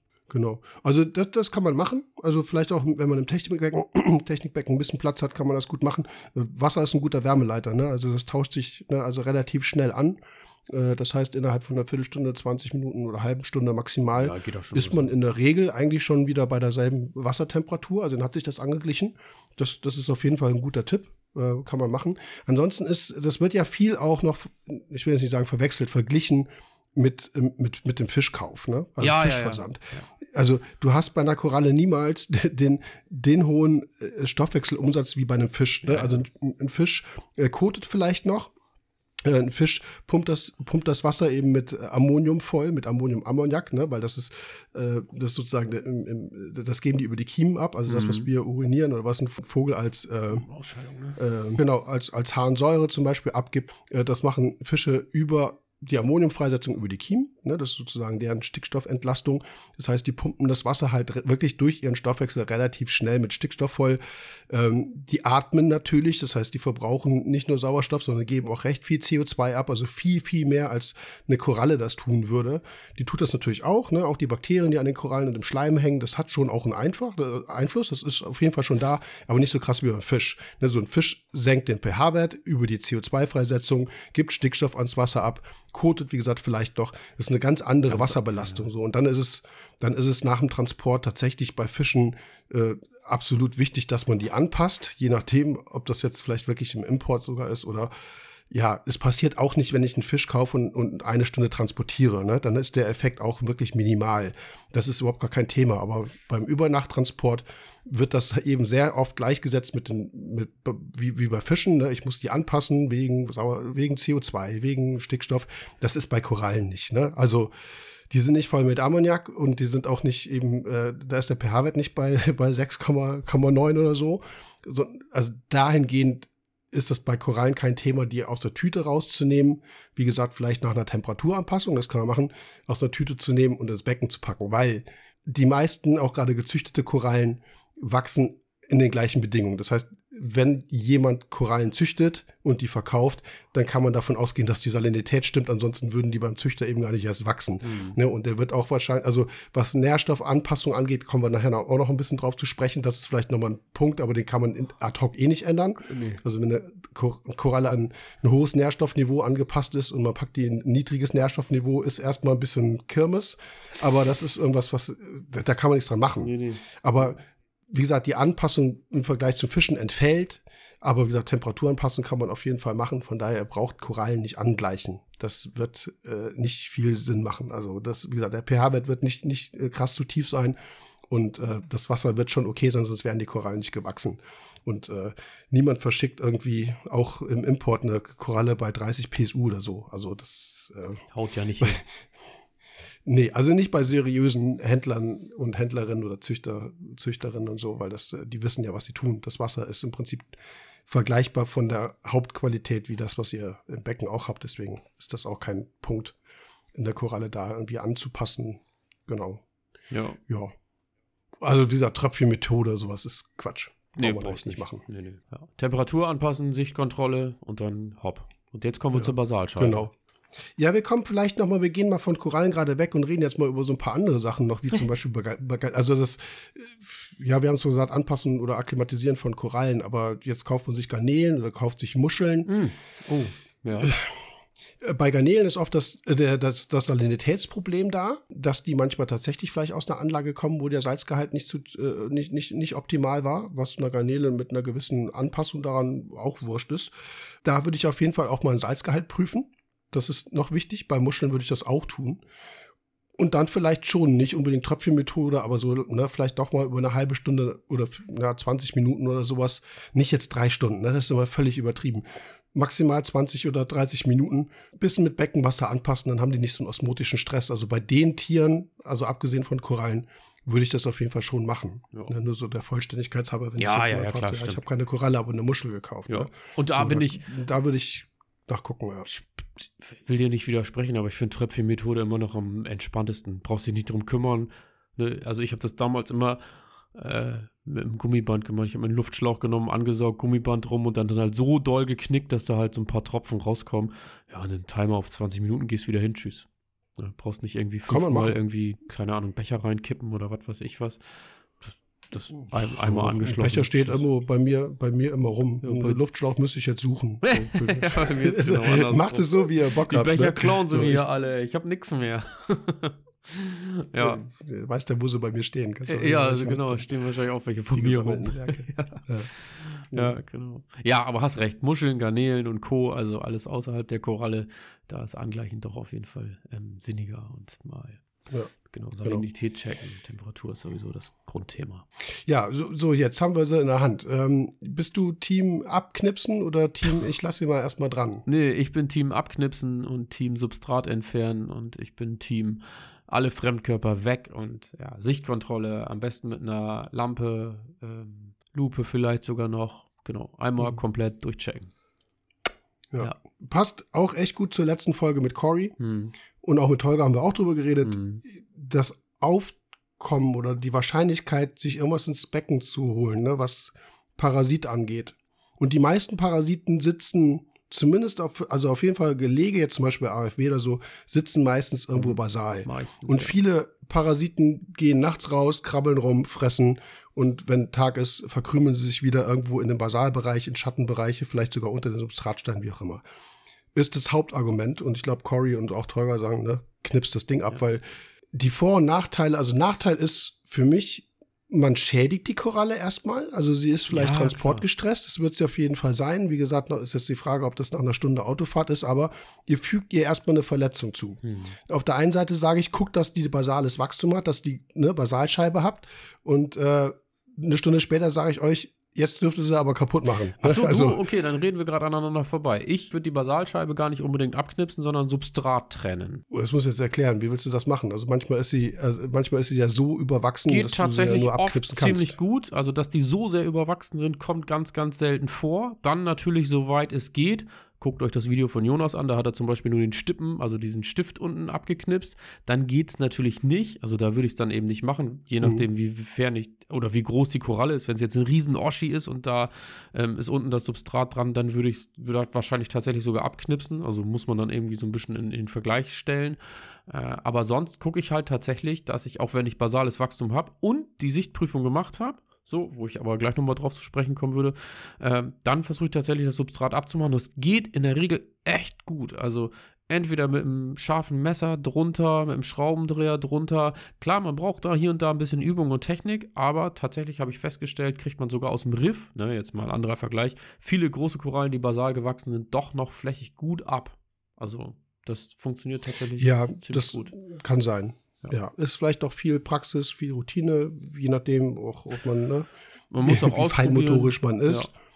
Aber der, also mein Gedankenhaken liegt immer daran. In der Basalscheibe und die Parasiten ich, sitzen da. Nee, also, ja. Genau. Also ich sag, ich formuliere jetzt mal so einen Fall, den ich als äh, Idealsituation annehmen würde. Man hätte am gleichen System ähm, ein Quarantänebecken, Ablegerbecken, irgendwas dran laufen. Also irgendwas, was jetzt nicht ja. Hauptbecken ist, sondern was und dann wäre der Idealfall, das würde ich lieben, wenn es immer so wäre, man würde sich die Koralle ne, kaufen und dann setzt man sie erstmal ins System rein. Geht es jetzt auch schon wieder weiter, hat man jetzt die gleiche Beleuchtung über Ablegerbecken wie über ein Hauptbecken, weil dann könnte man wieder argumentieren, dann hat sie dreimal eine Lichtumstellung, einmal da, wo sie herkommt, einmal im Quarantänebecken und einmal wie im Hauptbecken. Kann man sich jetzt äh, ausdenken, wie man will, wie weit man das Szenario da dreht und wendet. Aber eigentlich würde ich sagen, lass sie mal drei Tage, vielleicht fünf in Ruhe. In einem Becken, wenn du jetzt Strudelwürmer hast oder was auch immer dran ist, hast du A, die Chance, sie zu kontrollieren. Kannst mhm. du jeden Tag machen, also wenn wir das dreimal am Tag machen. Ja. Ist halt die Frage, wie viel man an dem Viech rumfummelt. Aber selbst wenn dann irgendwas wäre, jetzt nehmen wir mal was Einfacheres, da wäre jetzt eine Krabbe drin, mhm. dann habe ich die nicht im Hauptbecken, sondern dann kann ich die da rausholen. Vielleicht finde ich sie auch nach drei Tagen an, an dem Tier. Ähm, und dann weiß ich, es ist erstmal noch in einem Bypass. Also die Chance, dass es ins Hautbecken übergeht, ist nochmal relativ gering. Ja, ja, so, das ja. ist ein, und, und dann, dann lass sie mal, lass sie mal drei, vier, fünf Tage Photosynthese machen, gib ihr wieder ein bisschen Energie und dann kannst du sie knipsen und ins Hautbecken einkleben. Das ja. wäre mein Idealfall. Ja. Also, um da nochmal einzugreifen und da dann die Sichtprobe nach meiner Auffassung gerne auch nachts. Ich bin ein Riesenfreund ja. davon, dass Aquarienlicht dass das Aquarienlicht keinen Einfluss mehr hat. Also auch die Sichtprobe, wenn ihr die aus dem Beutel holt, geht in den Nebenraum, macht von mir aus echt gerne das Licht aus, macht's dunkel, nehmt euch eine Taschenlampe, guckt drauf. Ihr seht ganz andere mhm. Sachen als im Becken. Also auch ich ne, als Beispiel AFW oder auch eine Krabbe oder was weiß ich, man nimmt das ganz anders wahr, als wenn da volle Lotte Licht drauf ist und gerade diese Blautöne und so, also alles das, was im, im, in eurem Spektrum quasi mit drin ist, das beeinflusst so die Sichtweise. Ist tatsächlich so. Also, ne, du hattest ja heute ja. zum Beispiel noch von dieser kleinen UV-Taschenlampe da berichtet, wo ich gesagt habe, nee, ich komme im Dunkeln echt am besten klar. Also da seht ihr hm. mehr als äh, oder unter Umständen mehr als Licht. Es gibt ja diese schwarzen Bugs oder so, auch die unter der Taschenlampe. Doch, ich würde sagen, tatsächlich das meiste seht ihr im Dunkeln. Und das im Ablegerbecken oder Quarantänebereich, was du gerade erwähnt hast, nochmal drehen, guckt rein. Beste. Also ist echt das Beste, was ja. ihr machen könnt. Und weil ein Großteil der Parasiten, die wir so kennen, die sind eh aktiv. Ja. Auch tatsächlich äh, nachtaktiv teilweise sind. Ne? Ja. Also das kennt ihr selber, wenn ihr wahrscheinlich schon mal nachts ins Becken geguckt habt, was da rumkeucht und fleucht, was ihr tagsüber nicht seht. Ne? Nehmen wir mal Borstenwürmer, die nachts rauskommen. Ja, ja, einfach weil dann auch der Fraßdruck, äh, ne? die, die, Fische pennen alle, Fraßdruck ist relativ, ähm, relativ äh, minimal nachts. Und ähm, dann kommen halt viele Parasiten raus die halt vorher, wie gesagt, irgendwo versteckt irgendwo hocken, ne? Zwischen irgendeinem, in, in, in so einer Astgabel oder wo auch immer. Ja, oder gesagt, unter der Basalscheibe, wo auch immer. Und das ist ein guter Tipp, ja. Also wenn man Parasiten sucht, dann ist das eigentlich nachts immer eine ganz gute Zeit oder halt Dunkelphase. Und der Tipp, dass man so äh, mit dem Kontrast ein bisschen spielt, ne? Also wirklich dunkler Raum, nur Taschenlampe, das macht auf jeden Fall Sinn, ja. Das ja. ist das ist schon gut. Ja. Und die, ähm, wie gesagt, das wäre so mein Idealfall. Weil ansonsten ist für mich diese Überlegung, ich habe eine, also ich habe es ja eben auch schon gesagt, ne? auf der einen Seite sage ich, die Koralle muss fit und gesund sein und muss Masalscheibe haben und ja. eine Stunde später sage ich, sage ich, knipst sie jetzt bitte ab. Ja, ja. So, das heißt, ich füge ihr tatsächlich eine Verletzung zu und ich habe manchmal das Gefühl, dass das ähm, so einfach Korallenzucht ja auch tatsächlich ist mit einer vegetativen Vermehrung. Also vegetativ heißt, dass es nicht geschlechtlich ist. Das heißt, ich habe hier meinen Klon an Koralle, knipst da was ab, klebst wieder auf, wächst weiter.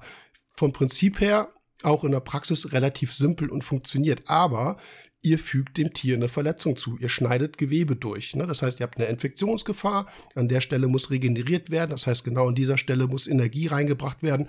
Äh, was die Koralle durchaus kann, wenn sie fit ist. Deswegen ist es wichtig, dass sie eben eine Basalscheibe hat und dass sie fit und munter ist, weil sonst würde diese die Energie dann tatsächlich komplett fehlen. Ne? Und da sind wir jetzt bei angeschlagenen Korallen wieder, die gerade irgendwie zu Xanthellen rausgeschmissen oder so, und dann, dann ist diese Energie nicht da. Das heißt, dann ist eine zusätzliche Verletzung also potenziell echt kritisch, weil dann, wo nicht regeneriert oder da, wo nicht regeneriert werden kann, ist die Infektionsgefahr richtig groß. So, jetzt hat das eine Becken eine hohe Keimzahl, das andere hat eine niedrige Keimzahl. Je höher die Keimzahl, desto höher ist der Infektionsdruck. So, das ist relativ einfach, äh, das, das nachzuvollziehen. Aber ich glaube, viele machen sich das so bildlich nicht oder gedanklich nicht so, nicht so klar, dass es erstmal eine Verletzung ist. Ganz stumpf. So, und ist jetzt nicht wie bei uns, wenn du da einen Arm abhackst, ne? Also da weiß jeder was, dass er nicht cool ist. Ähm, Deswegen will ich jetzt nicht sagen, dass der Vergleich hinkt, aber trotzdem. Ne? Also, und deswegen gebe ich der Koralle idealerweise drei, vier, fünf Tage nochmal Zeit, sich zu erholen, Sauerstoff aufzunehmen, Photosynthese zu betreiben, wieder ein bisschen fitti zu werden vom Transport. So, und dann könnt ihr, abgesehen davon, dass ihr Kontrolle über das Tier habt und sie baden können und so weiter, also die Koralle, dann würde ich sie fragmentieren. Das wäre der Idealfall. Und deswegen hatte ich, glaube ich, auch in dieser Folge über Technikbeckenplanung empfohlen, dass man sich dafür wirklich ein Abteil auch frei hält. Ne? Ich habe das zum Beispiel auch an allen Becken, die bei mir in der Firma stehen, sind aber nicht in Benutzung. Jetzt kommen wir wieder, ne? Lehrbuch zu Praxis. Mhm. du bringst mir eine Koralle mit oder Christian, ne? Dann freue ich mich und dann packe ich die auch, dann kleben wir die rein und gut. Klar, also das ist so wieder dieses Vertrauen, ne, was man hat. Ja, aber das, und auch das, ganz ehrlich, das ist so scheiße. Ich meine, wir haben es ja live mitgekriegt an deinem Becken. Ich bringe dir was mit, eine große Milka. Und da, ey, haben wir nicht gesehen, ja, Kugelalgen, ne? Zack. Kugeleignung, ganz genau. Ja, ja, und jetzt ja, kotzen wir. So. Jedes Mal, wenn ich in die Firma komme, denke ich so, oh, Mann, ey. Ja, ist so. Ja, ne? ist echt so. so. Es ist mit allem Möglichen. Irgendwo hängt so ein kleiner Schlangenstern dran, die sind ja ganz niedlich, die machen ja auch nichts, ne? Aber überall aus jeder Ritze gucken Arme von Schlangenstern raus. So, das ist auch irgendwo eine Plage. Die machen nicht viel. Äh, irgendwo ist ein kleiner Mini-Asteriner, ne? Der reißt sich über Nacht einmal mhm. auseinander, hast du schon zwei. Einer versteckt sich, einen holst du raus, ne? Nächste Woche guckst du, ich hab den noch rausgeholt, da hast du wieder drei, ne? Das ist ja exponentiell. So, und da, ähm, hatte ich auch, es hat, ich weiß nicht, ob das Jonas mal in einem Podcast, äh, nicht im Podcast, glaube ich, so, so nicht im Video gesagt hat, oder ich habe mit ihm, per, ich glaube, am Tele wir haben mal telefoniert und dann sagt er, er hat früher in der Firma, in seinem alten Laden, den er hatte, ganz akribisch drauf Wert gelegt, ne? hat wirklich Quarantäne gemacht und so weiter. Bis auf einen einzigen Tag, wo irgendein Kunde unangemeldet dastand und sagt, ey, ich hab's Becken abgebaut, hier hast du Korallen. Ja. So, Ja. nimm. Nimm oder schmeiß weg. Weiß jetzt nicht, ob er das gesagt hat, aber irgendwie so war's. So, und was hat er gemacht? Er hat die Tiere genommen, einmal drauf geguckt, irgendwie nichts gesehen, in die Anlage gesteckt und plötzlich hat er Glasrosen, hat er sonst irgendwas, ne? Und hat sich so geärgert, weil er dachte, so, eigentlich ist dieses Prinzip, was ich hatte, das war so festgenagelt und dann kommt diese eine Situation, diese spontane, hier hast du Korallen, guck, wie du klarkommst und dann gehst du über deine eigene Regel hinweg und hast den Ärger nachher. Also es ist jetzt nicht irgendwie ausgedacht, was wir erzählen. Nein, nein, nein. Jeder weiß das. Du fängst dir mit genau sowas fängst du dir Sachen an. Ja. Es ist halt total unangenehm zu sagen, äh, Christian, vielen Dank für die Koralle, aber nee, will ich nicht haben. Die ist nicht kontrolliert, Quarantäne. Dann sagt Christian auch so, okay, Junge, äh, die bringen auch nichts mehr mit. Ja. Das ist halt so blöd, ne? Ja, so ätzend. Du willst Ja. niemandem zu nahe treten, aber eigentlich müsstest du sagen, wenn du es wirklich ernst nimmst, Ja. nee, sorry, hier kommt nichts rein, Ja. was nicht wirklich in der Quarantäne war und so weiter. So, und das ist, äh, das sind diese schwachen Momente, die man halt hat. Aber da ärgerst du dich nachher drüber, ne? Es ist immer dasselbe. Es passiert jedem. Das ist einfach so, ja. Ja, ist echt so. Das ist, ähm, ja. ja. Da kann man nur, kann man wirklich nur, äh, ja, kann man, kann man nur versuchen, ins Gewissen zu reden und uns passiert es ja Mhm. genauso. Also, wie gesagt, Ja, klar. das passiert hier jedem Absolut. irgendwie und Ja, das ist, das ist eine, eine ganz Ja. schwierige Geschichte so. Also, ja. Ja. Äh, ja, und äh, also ich, ich gehe jetzt aber auch durchaus mal konform mit dir, mit einem Cory oder einem Tolga und sagen, wenn du diese Vor- und Nachteile sozusagen erörterst, ist für, für die Leute, und wie gesagt, ich schließe mich da jetzt mal an, ist dieses Parasitenthema so groß und auch nachvollziehbar groß, weil wie gesagt, ich hab, wir haben Cory drüber geredet. Ja, Parasiten, Was da rum immer, ja, ja, genau. Krumm, keucht und fleucht ist echt heftig. Ja, ja. Also Und wird nicht weniger. dann, dann, genau. Und ich hatte nicht auch Cory gesagt, hey, okay, dann kaufst du fünf Koraner, fliegt dir vielleicht eine um, aber Hauptsache, du hast keine AfW. So, also, oder Ja. was auch immer. Ne? Also, geht gerne auf Nummer sicher und knipst die Basalscheibe ab. Das Szenario, was ich eben dargestellt habe, wäre der Idealfall. So würde ich das am liebsten immer machen. Also immer mit so einer gewissen Regenerationszeit von ein paar Tagen und dann knipst erst. Aber ansonsten wäre schon die Regel eigentlich, lasst die Steine lieber weg. Ne? Also nehmt, packt die gar nicht erst ins Becken, knipst im lebenden Gewebe an der Koralle ab, dass alles, was sozusagen unter der, unten an der Basalscheibe sein könnte, dass es definitiv niemals ins Becken kommt.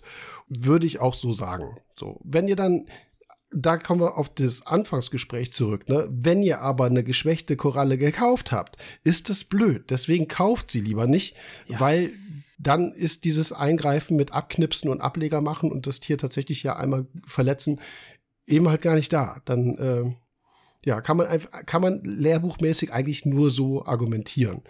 Praxis, ja, haben wir gesagt, sieht anders aus, aber vielleicht, äh, ja, wundert euch dann nicht, dass ein geschwächtes Tier das halt nicht über, übersteht und euch äh, nach drei Tagen eben halt Gewebe wegfliegt, weil, weil ihr eine Infektion habt oder so, ne? Ja. Das ist, ja, genau. Dann, Dann haben wir das, genau, dann haben wir da- jetzt mal diese Akklimatisierung ähm, so zur Hälfte, sage ich mal. Jetzt geht's ja noch ein bisschen weiter äh, zum Licht. Ich glaube, das ist auch irgendwas, was sich viele fragen, wie mache ich das am besten? Weil es ja, wie wir das in den Podcast-Folgen vorher jetzt auch gerade zum Thema Licht auch schon mal äh, besprochen haben, Licht ist halt nicht, nicht mehr Licht. So früher hatten wir irgendwie alle irgendwie HQI, also HQI war schon irgendwo vielleicht auch vom Spektrum, entweder hat es 10 oder das 12K, wie auch immer, vielleicht hat es auch Tageslicht, aber HQI war auch bei den Lampen, was die Lichtausbreitung angeht, echt vergleichbar. Da hatten wir das Problem nicht mit zu T5-Zeiten auch nicht. T5 ist irgendwo auch nicht so krass gewesen. Aber die Unterschiede von LED zu LED, was Abstrahlwinkel angeht, was Spotbeleuchtung angeht, was flächige Beleuchtung angeht, was diffuses Licht angeht, ist echt krass unterschiedlich. So krass, wie wir es früher eigentlich nie mit anderen Lampen hatten. Und das ist irgendwas, wo ich auch zu Cory sagte, ist sehr schön, wenn du weißt, dass das Tier unter der LED stand, aber unter welcher? Ist die LED vergleichbar mit meiner? Ne? Also es ist schon ein bisschen schwierig. Also guckt, dass ihr Lichtakklimatisation auch äh, ernst nehmt. Im Startbereich, in der Startphase, würde ich sagen, nehm das Licht runter, bring die Korallen rein ne, und dann fahr das Licht hoch. Im laufenden Betrieb kannst du das nicht machen. Ne? Hast tippitoppi Becken stehen und wegen einer Koralle fängst du nicht an, das Licht zu verändern. Ne? Das sehe ich ein, das ist Quatsch. Dann musst du halt die Position des Tiers so aussuchen, dass die erstmal ein bisschen äh, moderat steht. Ne? Mit moderat meine ich jetzt wirklich 300, 350 Mikromol, auch wenn die vorher unter 800 kamen. Aber wie gesagt, das kann sein, dass das Licht so anders ist für die Koralle, dass es komplett in einem anderen Winkel auftritt, dass das Spektrum komplett anders ist, dass ihr da auf jeden Fall im moderaten Intensitätsbereich unterwegs sein. Ihr müsst jetzt nicht unbedingt auf 200 gehen, ne? Das ist Quatsch. Das ist auch zu tief. Aber nehmt auch mal eine, eine starklichtakklimatisierte Koralle mal auf 300 oder 350 runter, guckt erstmal, was passiert, gebt ein bisschen Zeit. Und dann ist auch der, wiederhole ich mich wieder, auch was mit dem Cory besprochen ist, ja, Farbe geht dann flöten. Aber ihr wisst ja, dass das Tier Farbe haben kann. Ne? Also es ist ja nicht so, dass die angemalt ist und der Lack ist plötzlich ab und ihr wisst nicht mehr, wie ihr die Farbe herkriegt. Das kommt ja alles wieder. Wichtig ist, dass sie erstmal sich regenerieren kann. So und Farbe kommt dann eben halt über die nächsten Monate wieder wieder zurück. Aber ja, was haben wir da für Möglichkeiten? So Reef Deck? Reef Deck, genau, finde ich gerade so, sowieso ganz gut, weil das ist meistens der äußere Bereich der Lampe. Da hast du halt Möglichkeiten zu spielen kannst quasi aus dem Licht raus. Ne? Haben wir heute auch beim Messen festgestellt. So außen ist eigentlich immer so der Bereich, der dann vielleicht sogar noch ein bisschen, naja, schattig nicht, aber tatsächlich nicht so intensiv ist. Und dann kannst du in der Höhe noch spielen. Ne? Wenn ihr die Möglichkeit habt zu messen, guckt mal nach. Teilweise ist es ja so, dass die Lampe nach unten hin, nach außen wegstrahlt. Dann ist es manchmal tatsächlich sogar sinnig, wenn ihr jetzt das Becken nicht voll beleuchtet habt, das Reef Deck sogar höher zu hängen. Kann sein, je nachdem, wo die Lampe ist. Gerade an den Kanten, ich sag mal, wenn man so ein Meter 50 Becken hat und eine Meter 20 Lampe drüber, dann ist es vielleicht sinnig, die außen nach oben zu hängen. Klar. Da muss man mhm. eben gucken, wo das Licht halt hinkommt. Ja, Reef Deck ja. und dann hat man natürlich noch die Möglichkeit, je nachdem, wenn ihr die Koralle auf einem Plug habt oder wie auch immer, äh, dann die in dem Becken selber zu variieren. Ne? Also erstmal auf den Boden zu stellen. Ja, ich, ähm, also zwei Sachen noch. Äh, aufmerksame Zuhörer und Zuhörerinnen werden sich vielleicht erinnern, dass ich in irgendeiner Folge mal sagte, dass ich Reef Decks eigentlich hasse. Hm. Rein optisch. Ja, ja, rein Funktionell optisch. Funktionell tippitoppi. Ja. Aber das, für mich ist es, ich habe schon so viele geniale Becken gesehen und dann hängt dieses hässliche, äh, Kalkrotalgen vereigte äh, Reef Deck da irgendwo, manchmal sogar Klatsch an der Frontscheibe, wo ich dann sehe, okay, das ist ein Langzeitprovisorium deswegen vielleicht auch der Falsche. Idealerweise habt ihr ein kleines Quarantäneabteil und habt wirklich ein vergleichbares Licht. Ne? Also nehmen wir jetzt mal, Podcast ist der Werbung, ihr habt, ihr habt große Radions über dem Hauptbecken hängen, es gibt die auch noch in klein, ne? oder es gibt eine AI in klein, oder es gibt auch eine, es gibt auch eine, eine Orphac-Bar oder was auch immer, also wo das Licht vergleichbar ist wo ihr nicht komplett unterschiedliches Licht habt. Das wäre wieder der Idealfall. Ne? Dann könnt ihr sie sozusagen schön im Quarantänebecken Licht akklimatisieren. Aber ähm, das fällt mir noch zum Reef Deck halt ein. Das ist, ich, ich, ich finde das pottenhässlich. Man gibt sich so krass Mühe mit Gestaltung und Raumstruktur und dann hängt dieses Reef Deck da. naja, also guckt, dass ihr das Reef Deck benutzt und noch wieder rauspackt. Äh, ansonsten, naja, aber es ist vielleicht nur so ein Punkt, der mich persönlich stört.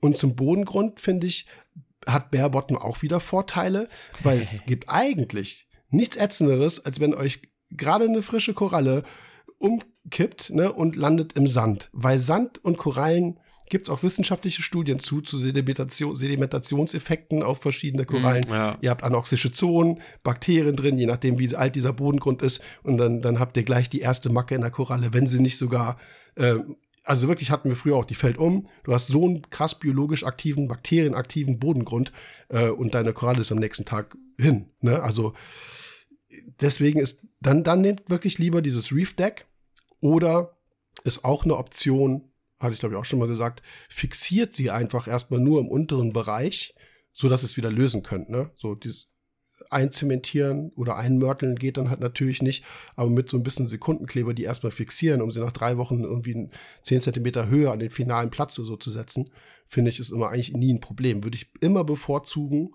es sei denn, ihr habt einen Barebottom. So dann, wenn sie dann umfliegt, okay, dann kannst du vielleicht eine kriegst du vielleicht einen Datscher ab oder sowas, was die meisten Korallen ja so, so gerade die Importkorallen, ne, in der Tüte hast, die klatschen die ja trotzdem immer mal an die Tüte und haben dann ihre Macken auch so, auch so ein Punkt, also auch das müssen die regenerieren, ne? Auch nicht vergessen. Das ja. ne? ist ein Schaden. Wie gesagt, aber mit Bodengrund, das, die letzte Option für mich wäre eigentlich tatsächlich gerade SPS in, in, in Bodengrund zu setzen, weil komm, meisten haben dann noch einen Alchasta, ne, weil, weil man Boden hat, dann packt man auch irgendwelche Bodenviecher ein, Babylonia, Schnecken, Nassarius, gut, die sind klein, aber die schmeißen den Ableger auch mal um, Einsiedler. Äh, meistens hast du mit Sand eben auch noch so Tiere dann im Becken und das ist nicht gut für Korallen. So, dann lieber Reef Deck. Und eben gucken, dass sie frei stehen, keine Galaxia daneben stellen oder auch mhm. äh, Acantastrea zum Beispiel, die können ja auch richtig Gas geben nachts. dass die halt wirklich ihre, ich sag mal, 10, 15 Zentimeter vielleicht sogar Platz haben im Optimalfall. Genau. Also was Vernässelung angeht, ist das auch ein wichtiger Punkt. Hat wirklich zugegebenermaßen viel mit aquaristischer Praxis äh, zu tun. Ne? Und das sind so viele Dinge, die könnt ihr euch, die, die hört ihr im Podcast, vielleicht hört ihr die Folge zwei, dreimal, was gut ist.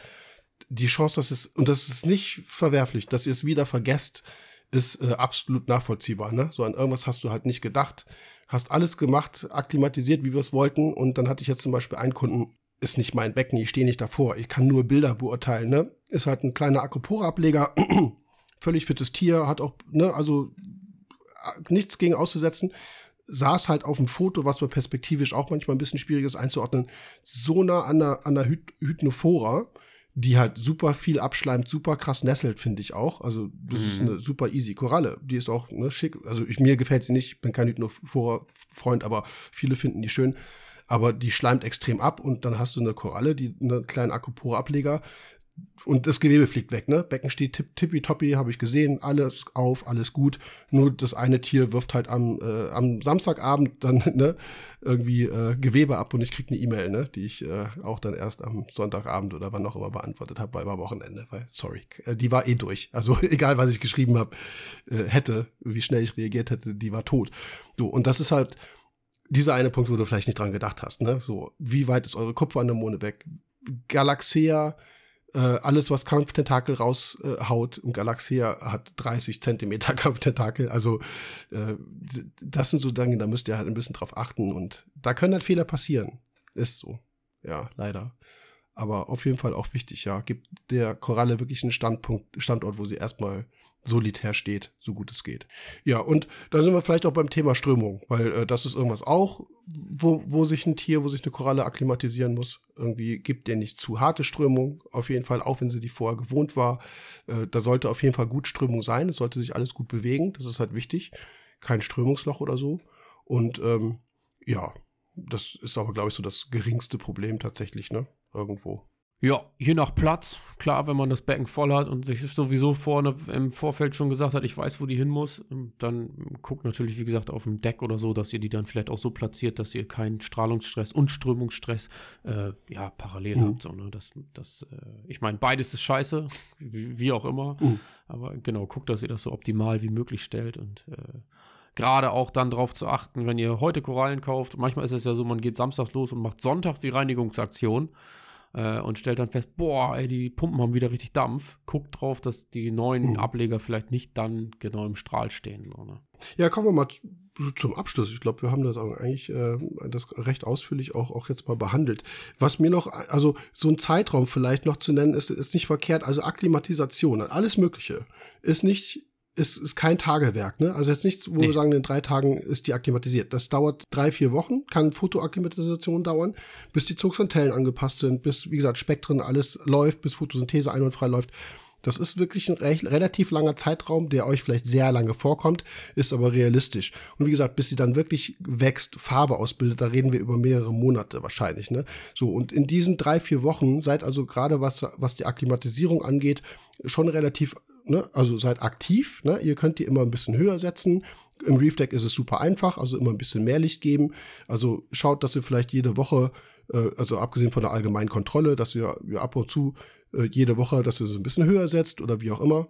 Und ähm, dann so nach, nach, nach drei, vier Wochen ist die eigentlich fit. So, dann kann die spätestens eigentlich an ihren finalen Platz.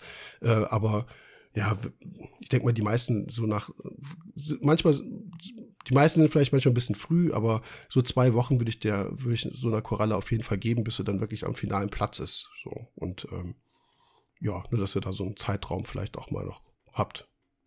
Ja, würde ich auch sagen, ja. Na klar, ist auch ein bisschen unter Beobachtung, wenn ihr da immer noch feststellt, irgendwie ist die nicht so, wie ihr euch das vorstellt. Äh, ihr, ihr, brecht euch keinen Zackenball aus der Krone, wenn ihr sie da noch ein bisschen stehen lasst. Genau. Okay, kommen wir mal einen Schluss für heute. Machen wir dicht. Dann, ähm, ja, machen wir dicht. Alles klar.